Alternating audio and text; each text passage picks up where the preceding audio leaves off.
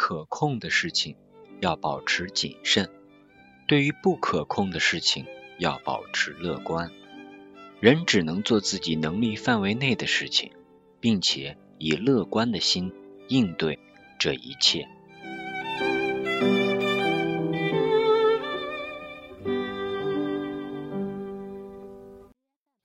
嘿，你好，我是贝子兰。此刻的我坐在阳台边，看着窗外天色一片雾蒙蒙。刚刚是下了一会儿雨啊，但是这个雨呢又不够的猛烈，不够大呀，以至于本来就在高层的我现在呢还是感觉闷闷的。其实啊，我不怕热，只要热的时候我在专心的做一件事就行啊，比如现在我。在录播课，比如刚才我正在写我播客的一个大概的提纲。每当我专注的时候，我就觉得在这样一个虽然有点闷，但是我高度专注，这份热反而是能给我给予一种莫名的能量来说。哎呀，好奇怪呀！在想我这算不上是一种受虐狂啊，就是一种非要把你置于死地，然后你要后生啊，你这个比较享受那种。后面的那种爽的感觉，哎呀，这个我就喜欢这种创造型的，或者说 freestyle 的。总之，我有这种安全感、可控制的。那播客就是其中一种了。今天作为大兵大白话的第五十一期，我给它起的标题叫做“但行好事”。中国人有句话叫“但行好事，莫问前程”。是吧？有的时候我们只能做好我们当前能做的事情。至于说未来有什么期盼，其实这个更多时候是不由人的。上周所谓的要居家，不对，所谓的临时管控七天啊，对于我这个非疫情地区的人来说啊，简直是没有任何的影响呀。我还诚惶诚恐的去买了一些物资，结果呢，发现。底下人人家吃饭正吃的正嗨呢，什么火锅串串，并没有任何的影响呀。大家还是很乐观的，也是没有身处疫情之中，毕竟就不会有什么危险，就很放松。当然了，这几天里面的核酸一共做了应该有四次吧，也就意味着有四天我都得早起去做这个核酸。其实我呢知道这个核酸的时间，比如它是早上的五点半。一直要到十点吧，这么长的一个时间。但是呢，他喇叭只要在下面一喊，大概五点多六点我就醒了。这个时候我往往就睡不着了，因为我会觉得这是我的一个任务啊，我得把它完成。即使人家不叫，我也知道这是一个事儿，我得把它完成才能够踏实，能够踏实的去睡回笼觉。哎，所以呢，这要做核酸这几天，就是先下去把核酸一做，回来之后呢，再回笼，能成功回那就回。回不了呢，那就醒来呗。所以呢，是这么一个心态啊。我这个人就是这种事儿放不下，所以呢，很多时候容易有这个思想负担。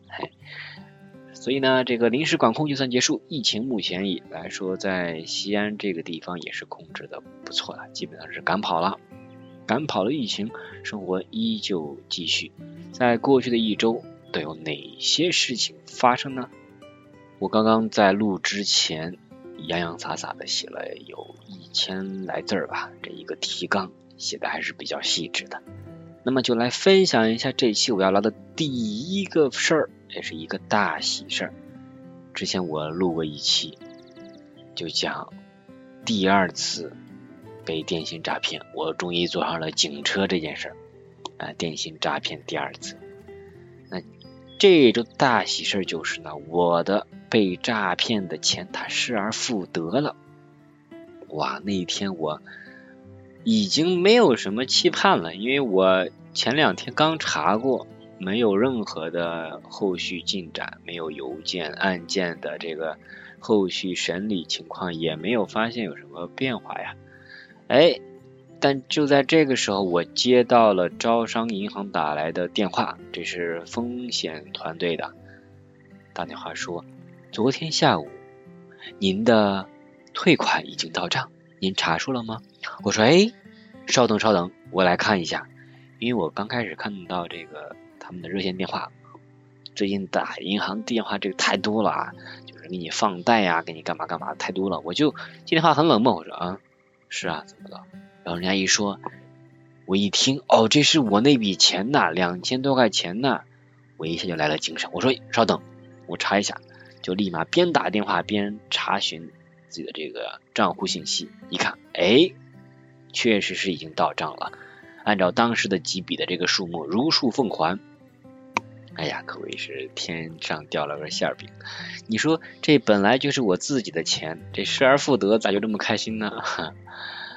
不过真的是要引以为戒，希望这是我这辈子的最后一次被电信诈骗了，也要提高警惕啊！也希望听到的你一定要提高警惕。如果没有听到我那一期节目的啊，可以去往前翻个两三期去听一听。希望这个我的经验，我的惨痛的教训，能够让你引以为戒。说到这个呢，我还在想，哎，是不是得写一篇文章来记录一下我的这个心路历程？上一次是播客，这次是不是得写个文章？因为这次算是一个完结篇，钱款已经顺利追回来了嘛。上一次播客的时候还没有收回钱款呢，只是在总结，好像不是很完整。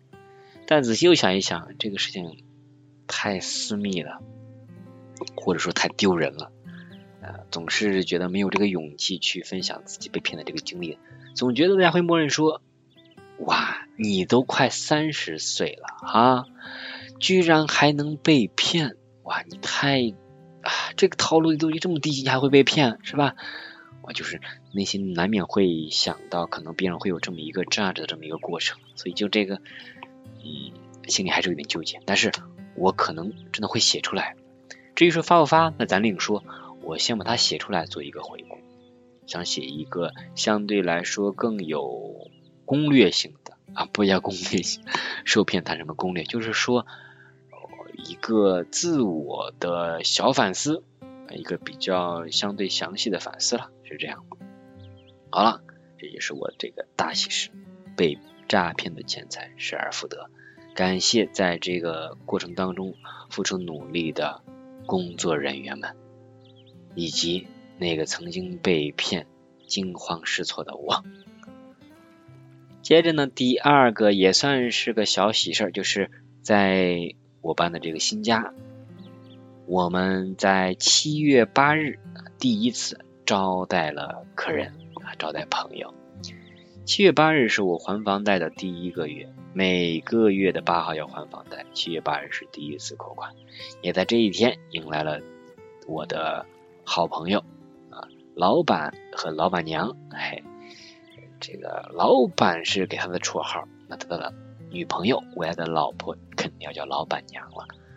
我们是提前约好的啊，那因为当时疫情的影响还不能够堂食，本来是想着去吃麻辣烫，一家特别好吃的麻辣烫，是居民儿。推荐的，不能去吃了怎么办呢？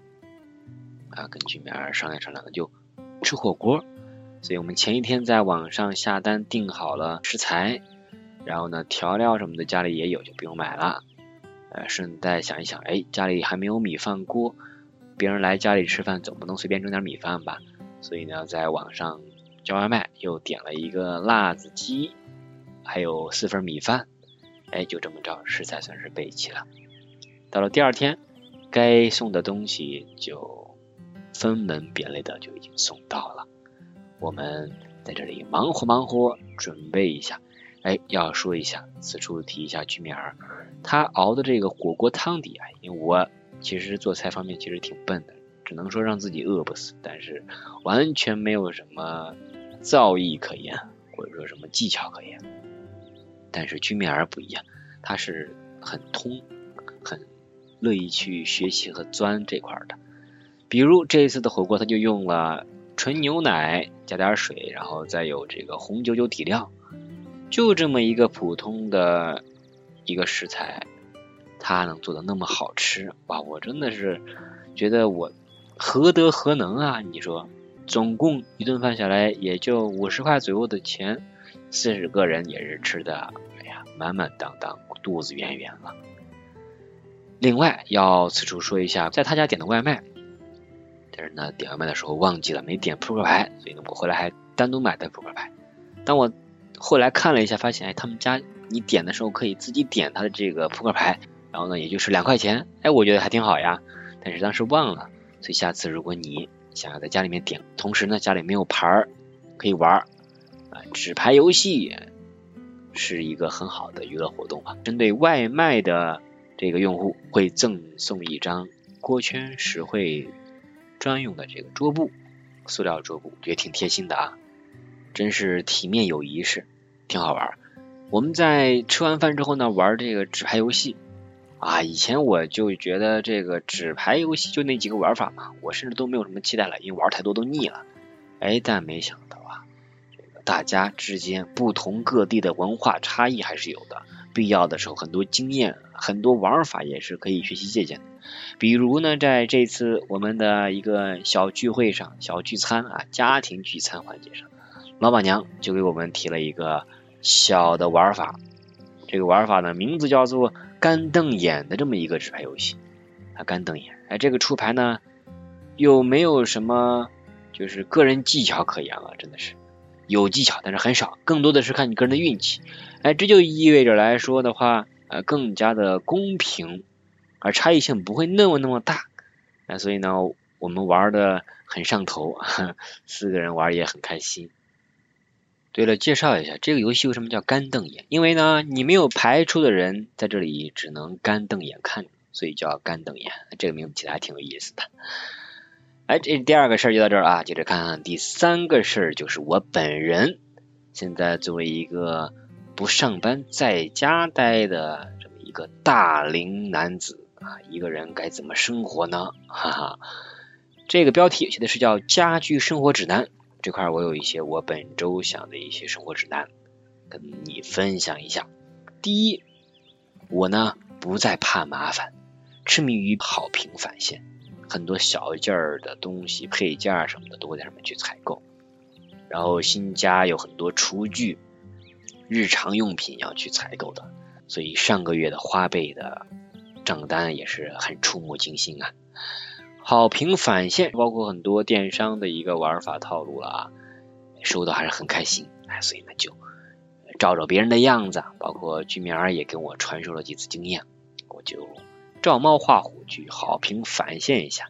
当看到好评返现那个现金打款的时候，虽然可能就一块两块，但是还是很开心呀。你想，我就花了十来块的东西啊，或者几块钱东西啊，这还打款一块。这种占便宜的心态，立刻就让人心生喜悦。啊，这个我以前我听呃吴伯凡老师在讲，他的下沉市场为什么会这么的大，这么的快？因为呢，不管是穷人、富人，有钱的、没钱的，大家会有一种心态，什么心态呢？就是有这个占便宜的这个心理。所以的来说的话，哎，特别的会有这个市场。那看来我也中招了。那第二个生活小指南是。我今天啊刚换的厨房新的水龙头开关，因为前两天我用用用发现，哎，嘎嘣断了。本来就是一个旧东西，被我这么用了几天，结果还用坏了。然后就买了一个新的啊，这次这个新的我买的是那种可以从上面直接拉下来，啊，就可可以拉可以回弹的这么一个水龙头，然后呢可以调节这个水的这个模式。呃，细水柱模式，还有这个大水柱模式，可供选择，可以抽拉去清洗一些卫生死角，哎，挺方便。当然也花了点小钱儿啊，花了差不多八十块钱，七八十块钱，啊，有点贵了，但是质量还行。我今天收到货就开始这个集中安装。我觉得我现在对于这个东西啊，尤其是快递，能收到一些稍微一点点小瑕疵。只要不影响大的使用，我现在都选择性的就不换了，因为一来二去有麻烦。呃，上次我买了个花盆送来，发现有点被撞了一个小坑，但是呢，稍微再调一下不会影响使用，我也就这么着用了。今天我收到的这个水龙头呢，发现有一道划痕，哎呀，但是呢不是很严重，就这么地吧，懒得换了，而且一直没有水来洗碗。只能在卫生间那块去洗，太麻烦了，所以我就直接装吧。这个还算好装，我给店家问一下他们怎么安装，他们就立即告了我一个视频啊什么的。说到这儿，我插播一下，吐槽一下，作为一个就是需要安装的这么一个东西啊，作为商家，难道不应该给里边附一个安装指南啊？或者说，你的视频好歹也分步骤把它裁剪一下呀？你说是不是？大家现在就是夸给你扔过来一个视频，当然了，我能看得清，我也可以按暂停去看分解的。但是，如果你能把这个做一个拆分啊，把它的这个步骤能够更清晰的让你的用户看到，这个不就是降低了你的一个沟通成本吗？就不会有那么多人来烦你了呀，是不是？哎，所以我觉得很多人这个服务意识还是有点差的。哎，总归最后我算是安好了，但发现它这个回弹的那个装置啊。下面那个重力球还是不够重，我呢灵机一动，就把我原来拆的这个旧水龙头拿个小袋装里边，再绑上，加了一份重力之后呢，哎，这个回弹就方便多了。我可真是个小机灵鬼啊！好，家居妙招第三个说，吃得饱，吃得好，一个人也要好好吃饭啊！因为在这段期间啊，我。更多的用多多买菜的这种形式，又便宜又可以给我送上门来，然后呢，我就可以去做饭了。我做饭也就是咋说呢，瞎做，但是呢，呃，起码来说该有的也有，除了没肉啊，因为我没买肉，我都是生菜，有红有绿啊，这个也有粥、鸡蛋的什么都有，啊算是一个健康均衡的饮食吧。啊，就这么着吃了这几天。蛮开心的，还不错啊，感觉挺良好的，比我刚开始预想的要好多了。很多事情我发现还是自己面对试了之后，发现也不过如此嘛。第四个点想说一下，就是嗯，我的一个心态，就是我在线下付钱啊，总觉得会被坑。比如昨天来这个给换天然气这个外面的这个软管的。现在都说是让可以自己选择去换成这种防火的，一米是六十块钱。哎呀，我一想这个房子现在都是我的了，这个旧的管子肯定用了好久了，还是换了吧。这个把一些安全隐患排除掉，然后就换了。算下来价格也就花了二百四，二百四十块钱。哎呀，那一瞬间我觉得自己被坑了。但是呢，同样的线上购物，很多时候我就不觉得会被坑。哎，这个心态，我不知道是不是因为在线上买的时候，这个价格是恒定的，或者折扣什么的写的明明白白、清清楚楚的。但线下跟真人去交易的时候，总觉得是不是自己可以讨价还价呢？有这个余地呢？就这么一个心理。哎，奇了怪了，但没办法。好，这个就说到这里。家居生活小妙招。多爱生活一点，多爱自己一点，好好吃饭，好好睡觉。今天最后环节呢，来聊一个大的板块，关于这个本周看书观影的这么一些个小的分享吧。这周我看了好几本书，介绍一下。第一本书看的是李松蔚老师的《百分之五的改变》，这是他的新书，我在得到电子书上看的。得到电子书在。上个月吧，因为 Kindle 宣告要退市了，然后呢，得到 APP 就开始给了一个活动，就说免费领取电子书会员，有三个月吧，是这样，哎，我就领了，还挺香的，我用它来读。李松蔚老师这本书是偏读者来信的，是他的一些呃读者给他来写信，他给回信啊，这样子的。收录进来，包括有关于自我的、关于工作的、关于原生家庭的不同的这个篇章啊，分了不同的章节来讲的。我从百分之零读到了差不多百分之四十二这么一个进度啊。关于自我板块这块我读完了，简单的来分享一下关于自我板块我记的一些笔记啊。这里边针对这些人的回信疑问，李松蔚老师说有一些建议啊。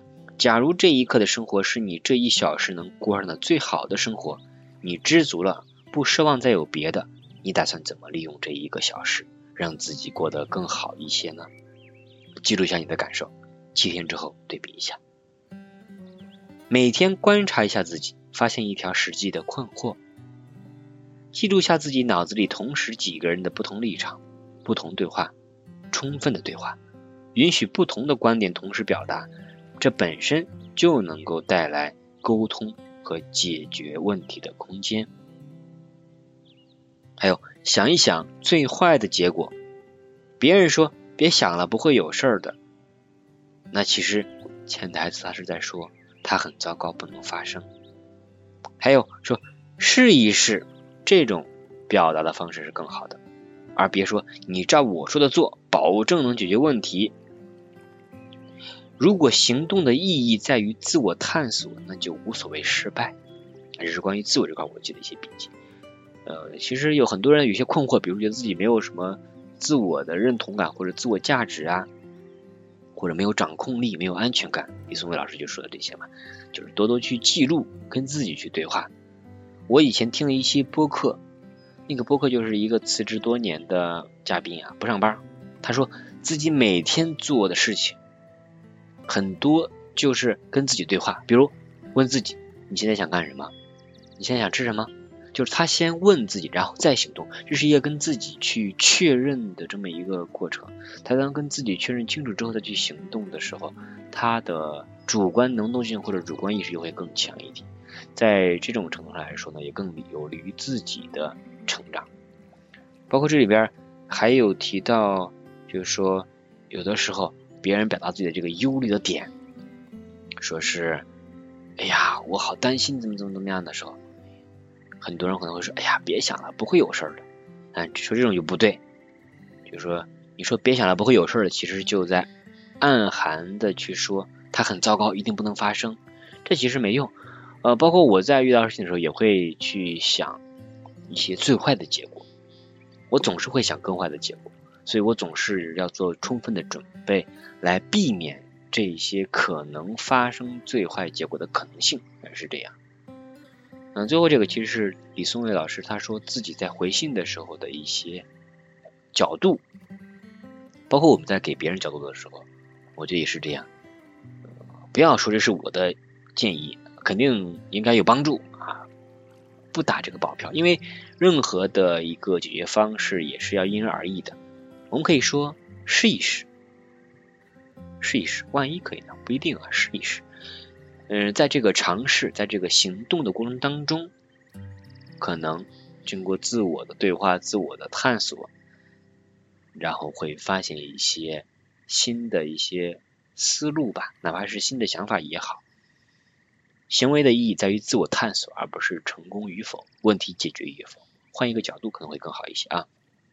关于原生家庭这个板块，李松蔚老师给我也算是。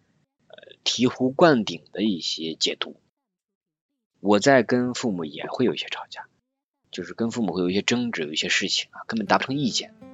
那这块李松蔚老师是这样说的：每次吵架，你只是控制不住情绪，但不是真的想让他们难受。比起不要吵架，更有效的建议是吵也行，吵完倒杯水。这位来信的读者，他就是跟父母。会有一些吵架争吵，吵完之后呢，他又觉得自己好像对不起父母，愧对父母。说实话，我也有这样的一些经历，所以我很能理解李松老师给的这个建议，确实是很有效。他说，比起不要吵架，为什么说不要吵架？因为不要吵架，这是一个让人还是在紧绷状态下的，因为你暗示自己说我不能跟他吵架，但其实心里有一个负面的一个情绪一直在其实积攒的，只是没有爆发出来而已。那。不能让他憋着，更多的其实是让他疏导出去，说出你的不满，跟对方去交流，表达清楚你的想法。先说完，但说完对方可能有争执，他跟你不同意啊什么的，你俩达不到一个和解的一个情况，没关系，千万不要因刚刚两个人有争执、有意见不合而影响到双方的这个亲子关系。该对他做什么就这么做什么，比如哎，他要帮帮忙什么的，倒杯水给他都行。不要因为刚刚这个事情，这个情绪还沉浸在里面，影响到亲情关系。一码归一码，这个事情要拎得清啊！我觉得这个建议特别的好。第三个点是《纳瓦尔宝典》，这个是这几个月吧都已经很火的，很火出圈的然后呢，中文版是才引进到中国，之前其实在国外已经挺火的了。我这次呢也是很早也有人推荐过了，我看的是英文原版的，也不是说英文原版多么的这个有优越性啊，就是想说一下这个英文原版的其实也并不是太难，它的这个语言很平实，作者也是想用一些普通人都能看懂的一些句子来表达。他说了，不想表达那些特别的繁琐的、特别的让人觉得很高深玄妙的一些话，他都是用一些大白话，力求让更多的普通人都能看得懂。这样的一些话，我呢从百分之七十的这个进度读到了百分之百，哎，算是读完了，在录播课之前读完的。我这块只摘抄一点吧，分享给你。Don't spend your time making other people happy. Other people being happy is their problem. It's not your problem. If you are happy, it makes other people happy. If you are happy, other people will ask you how you became happy and they might learn from you.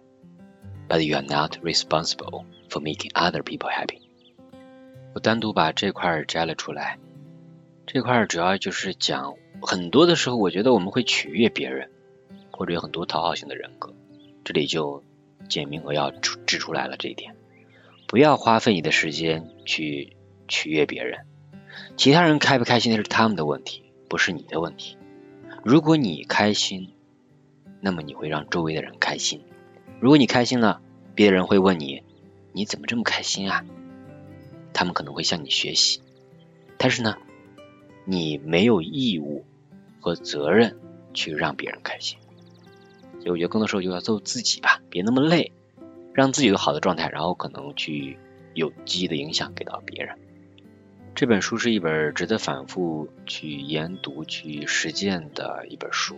他本人。也是受到了像芒格、巴菲特的一些影响，关于投资、关于分享一些生活的智慧，我觉得都很有帮助。如果你想要去体会作者原原本本的一些意思，我觉得呃读这个比较平实易懂的英文版会比较好一些。接着呢，我还读了一下二零二二年新课标关于这个义务教育阶段。英语的一些课程培养目标以及一些细则啊，读完之后我的这个一些认知啊有一些变化。就之前我对于课标的概念比较的笼统，或者觉得这个东西就是一个大的架子，并没有什么实际的效用。但是呢，当我真真正正的去踏踏实实读完每一个字儿之后，我发现，哎，编写者那当然是数一数二的。站在一个更高的层面来编写这个教学目标的，它对于下面的各个基层的教学工作有一个指导作用。只要把这个精神领会好，那自己在去做对应的一些工作的时候，才会心更加的踏实，或者说更有一些参考的方向在的。我认真的领略完之后，然后呢，把一些重点内容做了一些标记和圈化。然后呢，又有一个新的一些方向啊，或者如果未来要做这方面的事情，有了一些可参考的点，我觉得特别的有用。这些个东西呢，都在中国的教育部官网上啊是有的。关于这个新课标，今年有很多地方做了一些改革嘛，你看有的地方是高考的改革，这个新课标关于义务教育阶段不同科目的这个改革会比较早一些，在四月底的时候，在中国教育部官网上就发布了。如果感兴趣，可以去读一读。我觉得，呃，不光是是不是教育者吧，即使是作为自己的教育子女或者自己的一个了解，也可以。就是只有自己站在一个决策者或者说一个目标制定高层的这么一个角度来看，哎，可能就能够看见现在下面的人，他们无非就是照着这个来做的嘛。他们做的好不好，有没有遵循这个大的指导方针来去做？我觉得可以去做一个观察。OK，今天的最后呢，分享一下我看的一部电影。这部电影呢是好朋友推荐给我的，是一部法语电影，比较小众，叫《今夕何夕》。其实那个法语的名字直译过来应该是啊白天不懂夜的黑啊什么的。全程时长大概在三个小时，是一部文艺片，主剧情是关于爱情的这条线。因为是一个国外的片子啊，每个国家它有它的一些生活习惯不同，包括培养孩子的方式也不同。比如我就看懵了，这里边这个孩子他明明自己啊挣了钱，大概就是十几岁，孩子呢出去通过自己啊捕鸟挣了点钱拿回来给他爸，他爸好家伙把孩子一顿打呀。为什么打孩子？因为在他的这个观念里面说，如果一个爸爸不能挣钱养活这个家的话，这个爸爸就是个废物了。所以呢，他就不能够有这个自尊上的任何的侮辱。其实孩子哪是侮辱，孩子只是想为家里分担一些而已啊！你看，还有一个片段是这个男主人公啊，在一个新的地方认识了一群新的孩子，呃，在一个班上学。然后呢，这帮孩子看他是新来的就欺负他嘛。哎，但是呢，老师发现了之后呢，问他谁干的，谁打的你？他一个字都没说，说是自己撞的。老师知道他撒谎。就当着全班同学的面就打他，说你不说是吧？那就打你，他打了一顿。底下那个坏孩子呢，一看好家伙，这是个狠人，你看他都不把我们供出来啊，所以最后他们就是不打不相识，他们就在一起成为了这个好兄弟。这就是作为做朋友的，我觉得也是一个很好的一个案例吧，是这样的，就是不是出卖者。在后面还有一个主线吧。就是女人教给这个男主的很多东西，有两个重要的女人，一个是一个离婚的女人，教会他要控制自己的欲望，不要意气用事啊这种的啊。后来这个离婚女人的女儿又爱上了他，那后来又教给他一些别的。哎呀，这里边这个爱情线可真的是太繁琐了，而且特别的让人唏嘘不已。我来提一下这里边的一些台词吧。这个离异少妇拒绝了二次前来的年轻帅小伙，就这个男主人公，就是第一次他们俩等于算是一夜情啊。这个少妇算是把这个小伙给勾引来了啊，两人这个一夜情。然后呢，这个年轻小伙第二次又来了，少妇就拒绝他了，说上次的事情很愚蠢，你尽快忘记他吧。今天你不该心血来潮找我的。你说来就来，这不行。你不要光乱想，你得明白，女人也有选择的主动。你不是在恋爱，你只是要我来满足你的欲求，仅此而已。你看，这个离异少妇教给了这个热血青年的一个重要的一课。还有啊，他爸爸在临终之前也讲过两句话，说：如果一个女人把她的爱给了你，你就能摘到天上所有的星星，要对她加倍宠爱。就像是除了爱她，你万事莫通。这个男主角的爸爸跟他妈妈两个人有宗教信仰、国籍上的冲突，但他们两个人还是相濡以沫。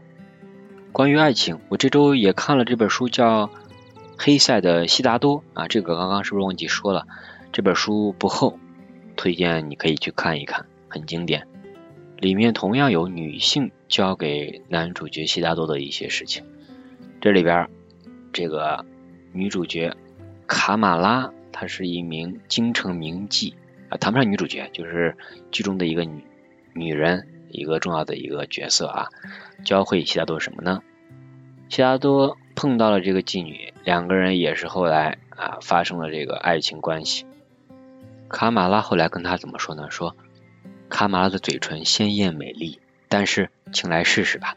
如果你违背卡马拉的意愿去亲吻她，那么。你便不可能从她那里尝到一丝甜味，尽管它本来是很甜很甜的。你是有学问的，悉达多，你也可以学学这门学问吧。爱情可以乞求，可以收买，可以赠送，可以轻易到手，却抢劫不到。所以我把这个《今夕何夕》这个法语电影跟悉达多里边关于爱情的部分放在了一起去讲，呃，也是因为我对这个我觉得很有感触，我觉得很多。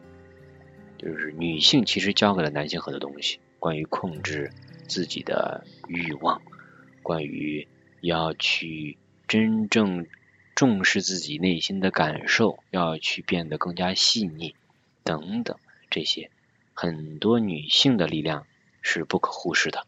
我也呢在这周写了一篇文章，叫仰望不对，叫仰仗女性，我也附在这个节目的简介里面。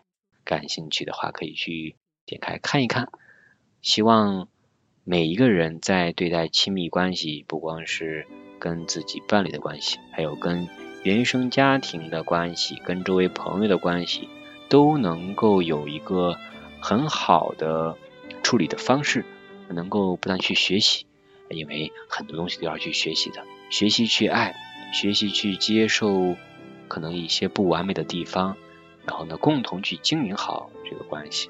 说健康，不光说身体健康，还有这个关系健康的啊，所以一定一定要。注意保持各种生活状态的平衡，而不要因小失大，也不要顾此失彼。OK，这就是本周絮絮叨叨的我，就絮叨到这里啦。我的另一个播客叫做即刻记录，这是我关于美好生活小细节的一些记录，会更加的具体，更加的琐碎，也更加的美好。希望。你能天天开心，我们下期再见，拜拜。